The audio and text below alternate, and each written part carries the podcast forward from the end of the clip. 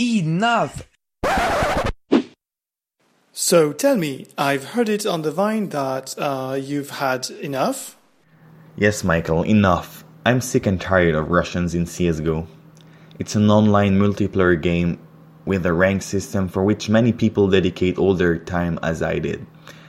And the game is based on teamwork, so we have to communicate a lot during the match, and well, them only speaking Russian is a first barrier.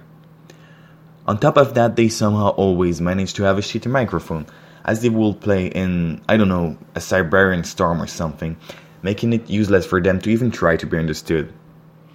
This lack of team play leads to the Russian community losing their calm really fast and starting to swear at everyone and everything pretty easily.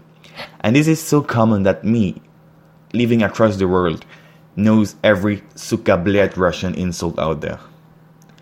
At some point, it escalates so bad that the Russian will, in the best case, just leave the game and leave you alone. But often they will deliberately try his best to just disadvantage your team and makes you lose by revealing all your strats, trolling, killing his own teammates, or even cheating.